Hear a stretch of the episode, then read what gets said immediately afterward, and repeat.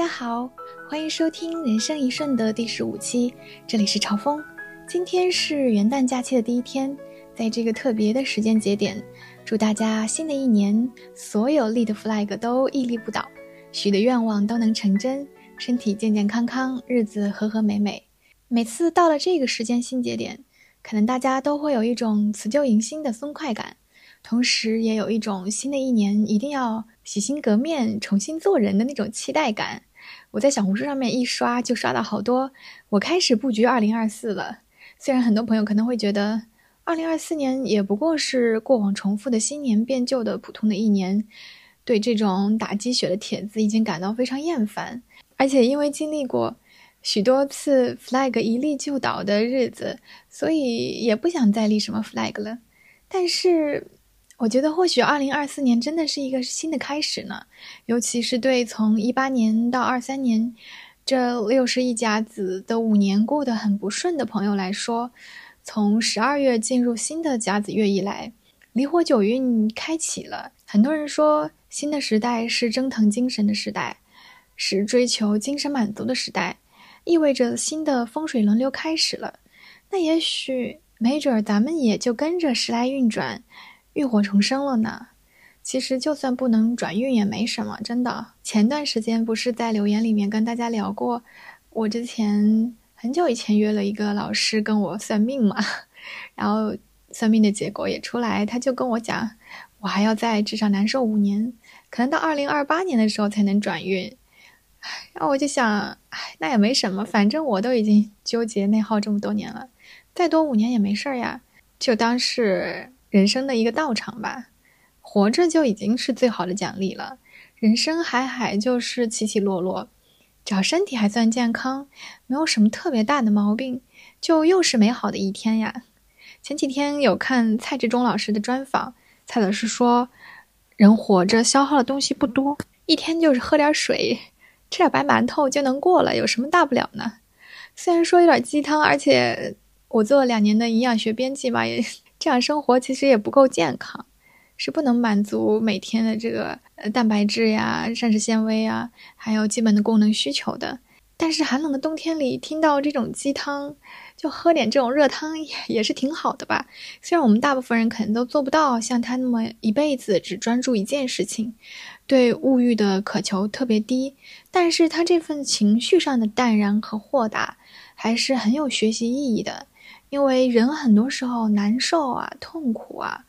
这种感觉要死要活，感觉撑不下去了，其实都是情绪的苦带来的病。我最近在读《黄帝内经》嘛，里面就讲到，让人生病的因素主要有两个，一个是自然气候变化引起的这个六淫病，像风、暑、湿、寒。这些都是外感的病邪，那改变环境、调理身体是好医治的。但另一个呢，就是情志变动、饮食起居这个失节引起的七情病，这种是叫做内病。那内病就难治了。我们常说怒伤肝、喜伤心、思伤脾、忧伤肺、恐伤肾。《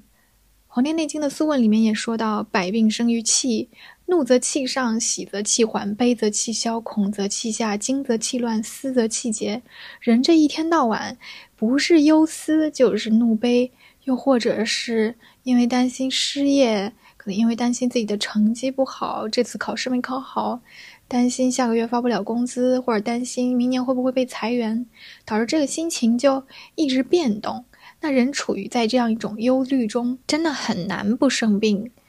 就像韩炳哲的书里讲的一样，在这种绩效社会中，我们过去那种奴隶社会时期的那种显性的被奴役、被鞭打的身体暴力，变成了一场隐形的自我鞭策。外在的胁迫克服了，但是却产生了内在的压力。绩效的主体会发展出一种抑郁，暴力它一直存在，分毫未减。它只是从外部转移到了内心层面。而且日益的在内在化、心理化，并且通过这种方式让你感觉到好像并不存在了，就是隐遁了。这种无法表达出来的正常的攻击性，不敢表现出来的情绪，都成了刺向自己的尖刀。更可怕的是，为了适应这样的社会规则，我们还在进一步加剧这种对真实情绪的剥夺。网上常常流传着这样一句话，说戒掉情绪的人都成功了。但其实情绪对人类是非常重要的存在。荣格说，情绪才能告诉我们什么才是最重要的。我们之所以感到痛苦、感到抑郁，不是因为自身的情绪感受太多了，相反，很可能是因为我们长期的压抑。对自己真实情绪的感受，所以导致自己越来越不清楚自己的真实需求是什么，自己真正想要的是什么，自己需要通过什么样的行动才能去真正解决这个情绪问题。我们生活在这个时代，为了让每个人都成为更好的工具，更好的维持这个社会大机器的运转，我们很多人都接受了情绪是生命中。最不重要的部分的观念，我们很多人都会希望去戒掉情绪，成为一个更合格的工具。但是，如果我们仔细回想一下，我们会发现，情绪其实才是一个人最重要的驱动力。我前段时间看了一篇文章，它意思大概就是说，我们的人生要么是在追求积极情绪的满足，要么是在尽量的去消减情绪上的痛苦。我们做很多的事情，其实都是以情绪为最初的驱动器的。我非常赞同他这个观点，就像我开始做播客一样，写公众号一样，最强大的驱动力其实是对自我情绪的满足。在写作和倾诉的过程中，我完成了情绪提出的需求，即便他们不能带来什么经济利益，但是它解决了我的精神需求。我不知道为什么要做这些事情。我只知道做了可以让我快乐一点，所以我就做。尤其是每次在留言里面看到听友跟我说喜欢我的声音，听到我的播客，感觉像是在做一场疗愈，我都感觉到自己是非常有价值的。这是一种为了满足积极情绪的需求才会产生的行动。同样的，削减痛苦也是一种驱动力。难过的情绪其实是我们是反映的是我们身体。最真实的需求，只有我们对自己的情绪有最真实的感知，才能用后续的动作来解决这个问题。比如，我们还是一个小婴儿的时候，我们饿了会哭，然后妈妈就会来喂饱我们，我们又重新回到平静。这个过程中，喂饱的这个动作，其实是为了满足被安抚的这个情绪的需求才发生的，为了削减情绪上的痛苦才会有的。但是，如果我们通过情绪来表达的需求，一直被无视、被忽略，甚至被打压，我们就会变得慢慢的不再去表达自己的情绪，我们的需求也就不能够被解决。那成年以后，我们在人场中的慌乱，我们想要逃离人多的环境，我们在人际交往中感到的不自在和消耗，其实很多时候都是因为长久以来的这种。情绪需求不能被满足而发展出来的一种求生机制，就是那种，反正我说了也不会有人帮助我，反正我说了也有可能会被拒绝，反正我说了也没用的那种习得性无助，那就只好那我压着，我自己解决，我不依靠别人，就会有安全的感受。也就是说，当一个人长期的这样去掩饰、掩藏自己的真实情绪的时候，他也就同时丧失了感知自己真实需求能力，然后在这种压抑的状态中，我们好像看似做了非常多的事情来填补抑郁，比如说去发展一段亲密关系，然后找朋友一起去看个电影啊，去度个假呀，但是其实都没有真正的直面到情绪的本质需求，所以还是总是在疼痛中摇摆。对自己的情绪的真实感知，真的是一个很需要练习的能力，尤其是对我们这种在童年时期被长期压抑的东亚小孩。我之前在看周轶君老师的那个《他乡的童年》的纪录片的时候，看到日本的那一集的时候，有很大的震撼。小的时候被集体压抑的孩子，成年以后，他们居然需要专门聚在一起，去播放一场很感人的电影。去分享自己的人生故事，来得到一种情绪的释放，他们需要专门聚在一起去学习怎么样让自己的眼泪流出来，学习如何去感知和流动自己被深深压抑的悲伤。作为东亚人，我们很多人可能也和和作为东亚人，我们很多人可能也和纪录片里面的日本青年一样，对自己的情绪有着深深的羞耻感，觉得流露情绪是一种。不成熟、不稳重、不被认可的表现。像我自己是一个共情能力很强的人，很容易被一些事情轻易触动。那上班的时候，午休期间，我坐在工位上，有时候刷点短视频，然后看到感人的画面，眼泪就会忍不住流下来。这个时候，我都会很不自觉的去低头找纸巾，把眼泪赶紧擦掉，因为我非常怕被人看到。被人认为是一个情绪不稳定的人，然后进一步就会被怀疑工作能力会不会有问题。在人场中，我其实是非常害怕流露自己的真实情绪的。很多时候，我不说话，也不表达自己的意见，其实是趋于一种自我保护的心态吧。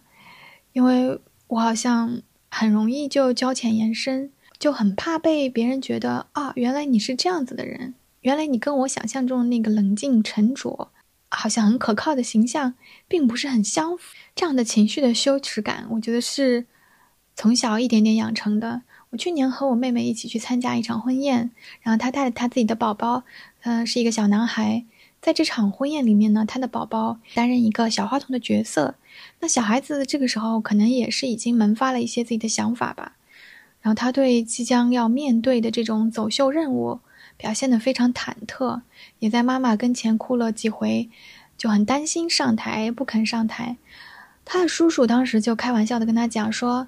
男孩子哭什么呀？男孩子要坚强。你看人家小姑娘都不哭，男子汉哭什么呀？”那这孩子他本身就对自己的怯懦感到羞耻，而身边大人也没有去鼓励和安慰这种怯懦，反而进一步的去增加这种羞耻感。那一个小孩子不被允许做真实的自己，也不能被化解和理解情绪，这个时候体会到的更是一种深深的惶恐和无助，更加剧了内心中想要逃的这个心理反应。慢慢的呢，内心就会长出一位傲慢的长老，总是在进行着一些内在的自我批判，他让我们会看不到自己的成就和优点。但是却对自己犯的错、不小心的失误特别的留心，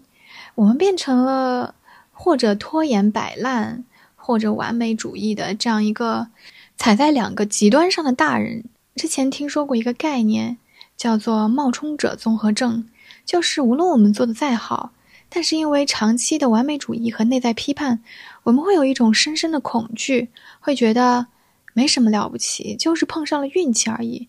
也很怕，当别人对我们怀抱着期望相处之后，会发现你也就不过如此。我们很怕面对这种失望，所以也会因此害怕和人去建立一个真正的联系。然后在社交场合里，总感觉到惶恐不安，情绪的过度压抑，真的会给我们造成非常多的痛苦的时刻。所以我希望新的一年。大家不要再去伪装情绪稳定的大人了。无论我们外在的这个身体条件再怎样的变化，其实我们内心一直都住着一个等待被疗愈的小孩。流露真情实感的时候，也不要再有很多的自我批判的羞耻感，找回我们对情绪需求的敏锐感觉，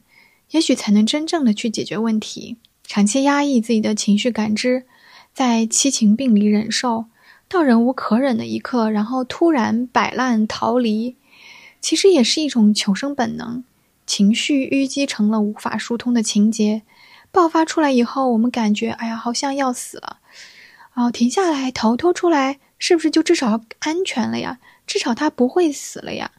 这个时候，人就会产生很强烈的逃离环境的想法。但是其实这也不是长久之计，这是我最近的一个深切体会。就是十一月份的时候嘛，也跟大家聊过，因为工作过度的焦虑，然后我就裸辞，带着我的女儿和妈妈去云南的大理待了一个星期。那个星期在洱海边骑着车，看着苍山上的云大朵大朵的飘过，然后波光粼粼的洱海泛着波浪，上面有很多的当地的人叫它们水鸡的那种黑色的小鸟，很平静的漂浮在上面。然后红杉树的树叶随风起舞，还有流浪歌手在自由自在的唱歌，那个画面真的非常有治愈的感觉，让你好想就一直这样生活在这种自然里。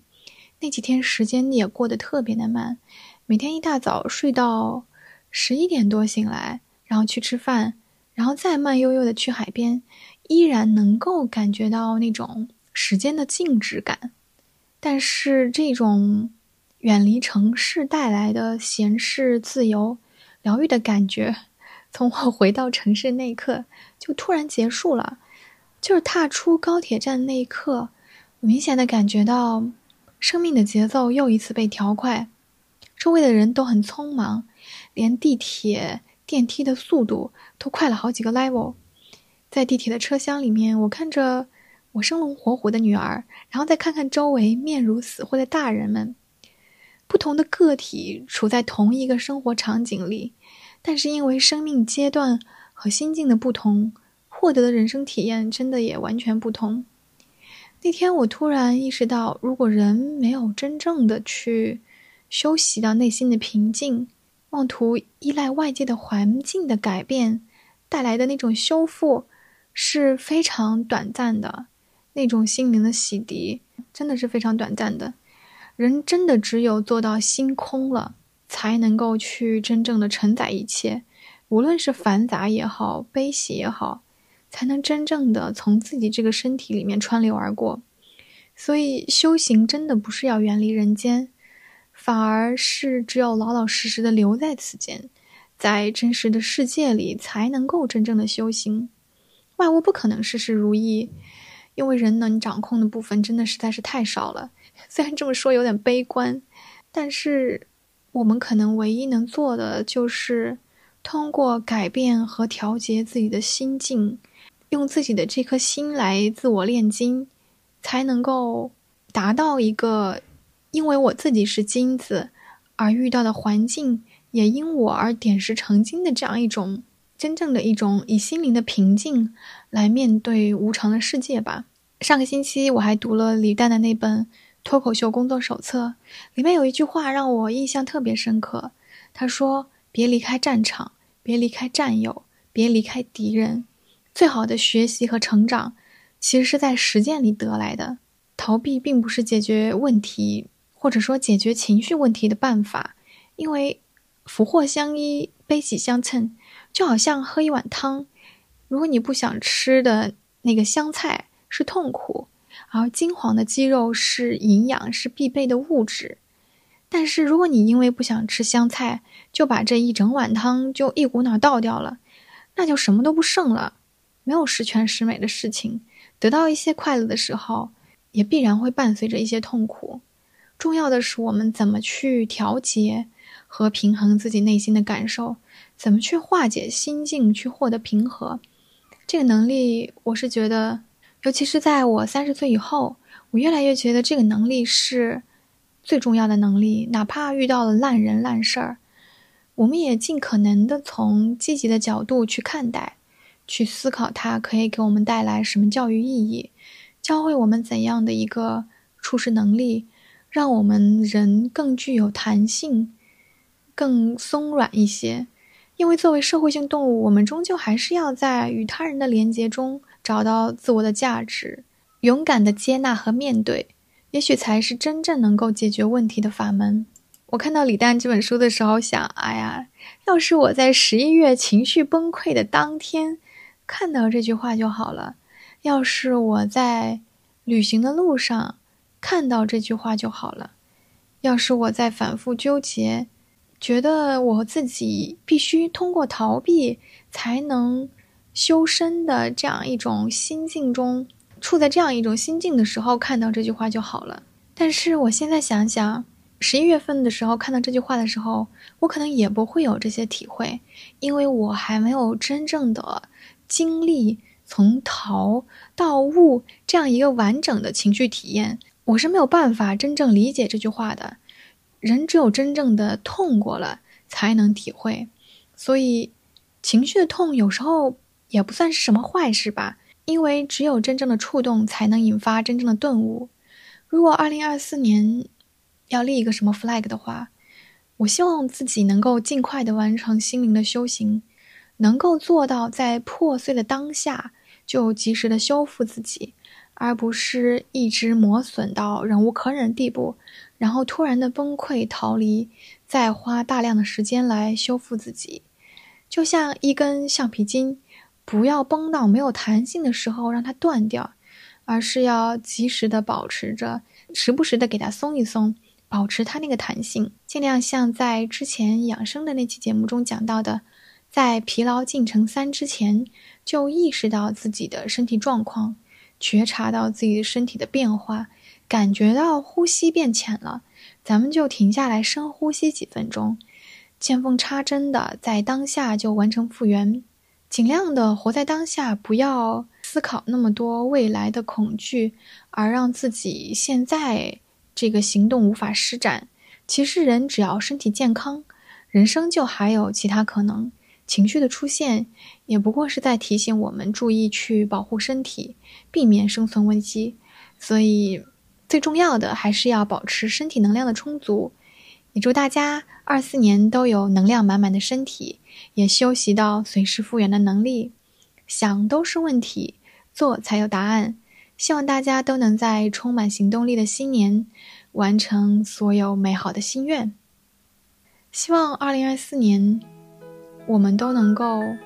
对自己的情绪好一点，让它真正的流通出来，让它得到一个真正的满足，让它被看见、被正视。让它被得到很好的解决，希望我们都能够远离七情病，获得一个真正的顺应自然、天人合一，这样一个快乐、健康的身心状态。这期节目就到这里啦，感谢您的收听，我们二零二四年再见喽。